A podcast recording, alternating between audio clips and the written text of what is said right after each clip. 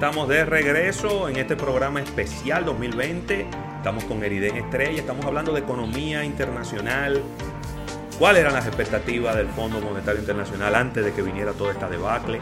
Llegó la pandemia y bueno, ahí vamos a continuar ahora con nuestro compañero Eriden Estrella, pero queremos agradecer en este segmento al TIS, Puntos Sin Límites, que hace posible que eh, llevemos estos programas especiales a todos ustedes. Eriden. Mira, lo primero que yo empecé a darme cuenta de una manera muy fuerte es que la cotización del, barril de crudo empezó a desplomarse, es la palabra. Pero que lo que pasaba era que era muy difícil darse cuenta de eso. Porque la cotización del barril de crudo ya venía bajando desde noviembre del 2019. Ok. Y entonces bajó de manera importante hasta mediados de febrero y en la segunda quincena de febrero subió de cotización. Sin embargo, desde la primera semana de marzo, entró en una espiral descendente que tuve que hacer un ejercicio para darme cuenta si era parte de la caída que ya que tuvo desde finales del 2019 a principios del 2020, que tuvo un pequeño rebote. Entonces yo dije, o es la caída es parte de lo que ya había pasado, o es algo nuevo. Entonces yo hice un análisis de eh, análisis dependiente de, de, de disminución de precios, en el que no voy a entrar en cosas técnicas, pero la bajada de noviembre a febrero tuvo un grado de reducción importante semanal. Pero el grado de, caída que tuvo el, barril de petróleo desde la, segunda, desde la primera semana de marzo en adelante fue cinco veces más acelerada. Entonces inmediatamente pasó. Es como cuando yo te digo, mira, hay algo que estaba reduciendo de precio a 5 kilómetros por hora, o a 50 kilómetros por hora, o a, o, a, algo que está, el mismo, mismo activo, está reduciéndose de precio a 500 kilómetros por hora. No es lo mismo. Es, un, es verdad que es una reducción de precio, pero por el nivel de aceleración de la reducción de precio es algo completamente distinto. Se debe a otras razones completamente diferentes. Entonces, inmediatamente yo me doy cuenta de eso el barril de crudo está íntimamente atado, el precio del mismo está íntimamente atado a las expectativas de crecimiento de la economía mundial. Y sobre todo de las expectativas de crecimiento de la economía estadounidense y de las europeas. ¿Por qué? Porque son las principales que más consumen. O sea, a medida que más crece la economía mundial, literalmente, el precio del barril de crudo tiene que ir incrementando porque hay una mayor demanda por consumir el mismo. Pero también sucede exactamente lo contrario. Si baja la demanda de crudo porque el crecimiento económico va a ser malo, baja de precio porque hay un excedente de crudo que no se está vendiendo. Señora, miren, y esto es algo muy importante porque es la primera vez que vimos en el 2, yo creo que la historia, en la que tuvimos precios de barril de crudo negativos. Esto es yo quiero resaltar lo irónico y particular que es esto. Eso es histórico. Un precio negativo implica que, o mejor dicho, un precio positivo es lo normal. Eh, José Luis, ¿tú quieres el lápiz? Bueno, pues dame 5 pesos, o me da los 5 pesos y yo te lo doy. Pero un precio negativo implica lo contrario, que yo te doy dinero para que tú te lleves el lápiz. Correcto. Y cuando estamos hablando de barril de crudo, es todavía más chocante. Yo no me lo creía cuando estuve viendo el precio de la transacción y la tomé un print screen para poderlo ver. Pero es que fue así. Eh, fíjense, para entrar en datos específicos, eh, desde la primera semana del 2020 hasta la primera semana de febrero, el precio de barril de crudo bajó de los 60 por barril a los 50 dólares por barril. Se bajó 10 dólares en un mes. Excelente. Pero luego, desde la primera semana de febrero A la segunda semana de febrero bajó, desde los, subió desde los 50 a los 54. Se recuperó. Pero aquí es donde yo digo que la vaina se puso bien particular. Que es que desde la tercera semana de febrero en adelante, incluso desde la tercera semana de febrero hasta marzo, bajó a los 45 dólares.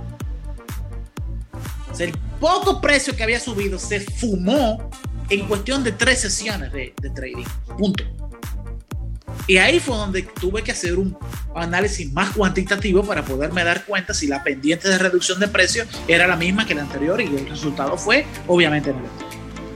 Entonces, en sí, en todo el 2020, el precio más bajo al que llegó el precio de barril de crudo fue un precio negativo. Se llegó exactamente la tercera semana de abril, que fue el peor momento del, del lockdown de la pandemia. Y desde ahí en adelante ha habido una curva que se ha ido aplanando con el tiempo en el que el precio del barril de crudo ha ido recuperándose poco a poco. Entonces, me parece idóneo que ya que estamos hablando de crudo, aprovechemos para hacer el análisis completo y que cruce el 2021. ¿Les parece? Sí, sí, sí. Ok. Eh, las expectativas del barril de crudo es que ahora mismo está tradeando los 48 dólares y de que a medida que se vaya desarrollando el 2020, el 2021, vaya recuperando ese precio. Pero ojo con esto. Aparentemente la perspectiva de recuperación está en un techo de 60 dólares.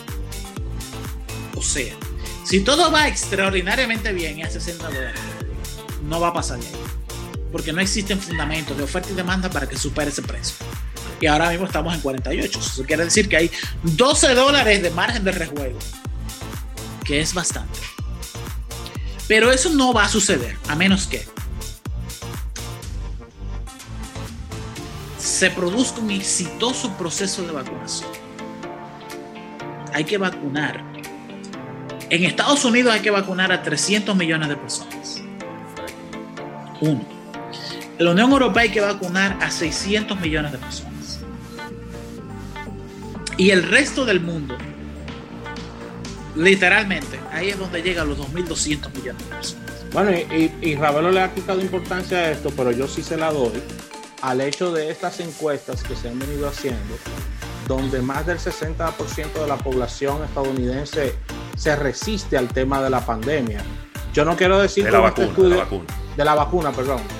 Yo no quiero decir con esto que la población no se va a vacunar, pero lo que sucede es que tomará más tiempo, según dice la encuesta, la gente vacunarse, lo cual eso va en contra, entonces es un tema. También hay un tema de producción de la vacuna. Yo le hice unos cálculos en el grupo de nosotros, en el que la, la capacidad de producción total de vacunas del mundo está en unos 2.500 millones de dosis anuales. Eso es de toda la vacuna que hay en el mundo estoy asumiendo que como la vacuna del COVID es más rentable que las demás, las otras van a dejar de producirse hasta cierto nivel, va a reducir el nivel de producción de la vacuna del papiloma, de la vacuna de la influenza, de la vacuna del sarampión, de, la vacuna de las demás que tenemos. Si por alguna razón que va a ser así, hay una cantidad de pacientes importantes que desarrollen un efecto negativo de la vacuna. Eso va a tener una atención mediática muy fuerte. Ya la está teniendo. Oye, sí, pero estamos en el especial de la, del año. Vamos a entrar en los números. Mira, Estados Unidos tiene 304 millones de personas y hay que vacunar a los 304 millones. Y la efectividad de la vacuna de Pfizer es de un poquito menos del 95%. ¿Ustedes me siguen? Sí. Y no se supone, Eriden, que ya lo que le dio no hay que vacunarlo. Es una buena pregunta. Porque se supone que el que le dio genera los anticuerpos Viejo, pero es que a todo el mundo que le va, eh, a todo el mundo que hay que vacunarlo, tú no puedes decir 7, 7, ¿no? No, yo digo, si a ti te dio, Ajá. ¿qué sentido tiene vacunarte? Creo que eso está en discusión todavía porque hay No, por personas- eso, por eso, por eso, Hay varias eso- personas que le ha dado y que le ha, vol- le ha vuelto a dar. por eso hago la pregunta, porque Eh. precisamente eh, había escuchado eh, algunos, algunos especialistas decir, bueno, al que le dio no hay que vacunarlo en esta, en esta etapa. Eso fue lo que escuché, ¿no? Por eso, por eso hago la pregunta. Mira. Exactamente. Yo estoy calculando que alrededor de 12, cuatro- alrededor de 16 millones de personas, que son esas personas que están en el 5%. O sea, la vacuna es efectiva en un 95%. ¿ok? Y que hay un 5%, que equivale a alrededor de unos 14 millones de personas, que son la población de riesgo. Son una población que van a recibir una dosis de la vacuna y no les va a crear un- una inmunización completa. Eso, Lo está diciendo muy bonito. Cualquier cosa puede pasar ahí. Bueno, eh, eso mismo, Rafa. No lo voy a poner más. No, Oye, y, Es, es así, y- quiero Cualquier decirle, cosa puede pasar. Señores, una Pero el- vacuna, aquí lo hemos, aquí lo hemos dicho hasta el cansancio. Una vacuna normalmente se coge cinco años en hacerse. Míralo ahí. Pero como mínimo. Es decir, ese es el mínimo, es- el mínimo eso mínimo. es- ha es habido vacunas, no tuvo, no tuvo ni Nada. una sola falla. ha habido vacunas que se han cogido 10, 15, 20 años en hacerse. Exactamente. Esta se hizo en menos de uno. ¿Verdad? Para Sí, buen entendedor, inclusive esta vacuna se ha hecho, y ahí confírmame tú, Eriden, que yo sé que eres un estudioso de este tema, se ha hecho eh, manipulando eh, genes y cosas. Es decir, eso no, eso, esos anticuerpos no son reales, esos anticuerpos son como, Son sintéticos. son sintéticos. Son sintéticos. Rafael Fernández. Sí. Pero fíjense que lo que yo les quiero decir. Una vacuna es el virus en una versión reducida. Exacto. Yo no soy médico, No, Ok. no, claro. pero una vacuna es una versión DOMI, una versión, Eso mismo es, eso mismo es. una DOMI, Sí. ese es el término, es una versión DOMI del, del, del virus.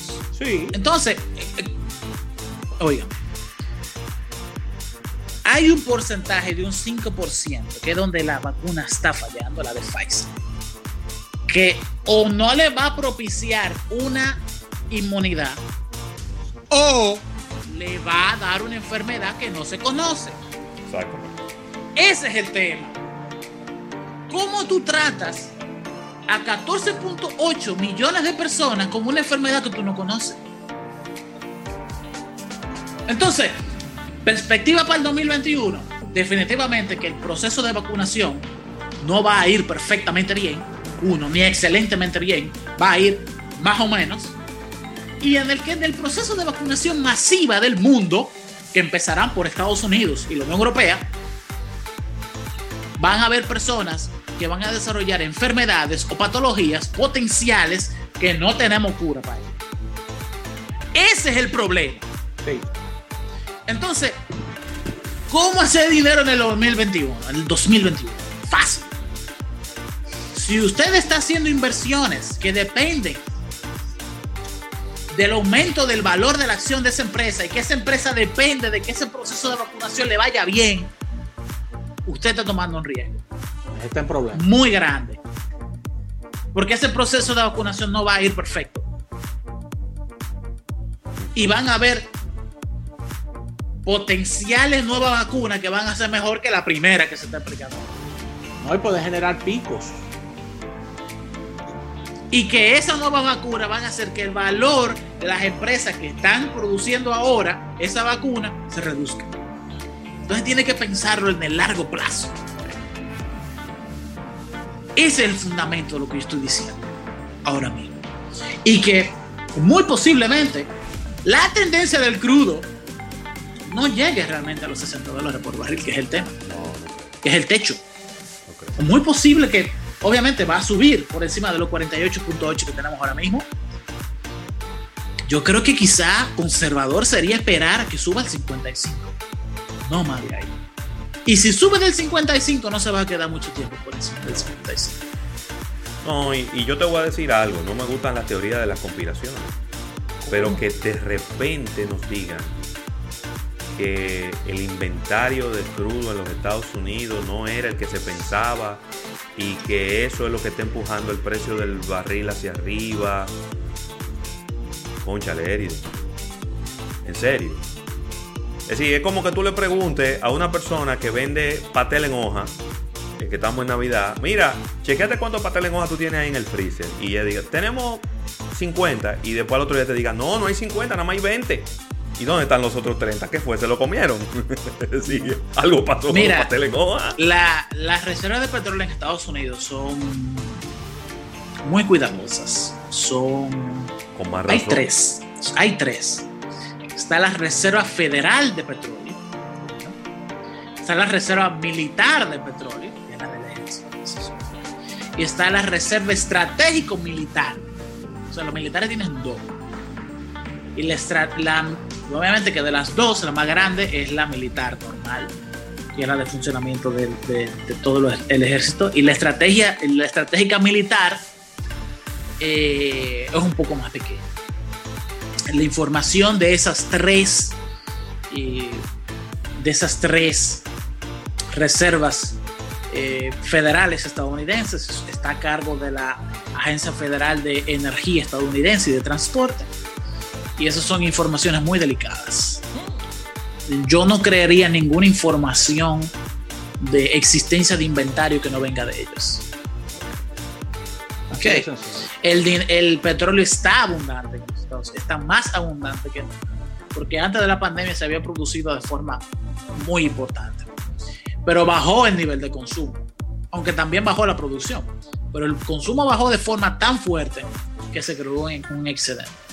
Y hay un inventario en el mundo, no solamente los fundamentos de oferta y de demanda de, de Estados Unidos. La OPEC también tiene un problema de producción serio. Bueno, y no se espera El- para, para esta semana que está circulando este programa, no se espera alto consumo en Estados Unidos con una tormenta en, en importantes ciudades. Exacto. Para nada, para nada.